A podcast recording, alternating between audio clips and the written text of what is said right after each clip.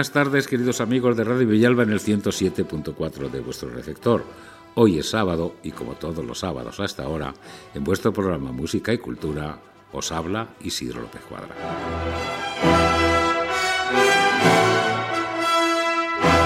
Bueno, es verano y ninguna de las tres músicas que vamos a oír tiene que ver con el verano, pero en fin, creo que son muy interesantes.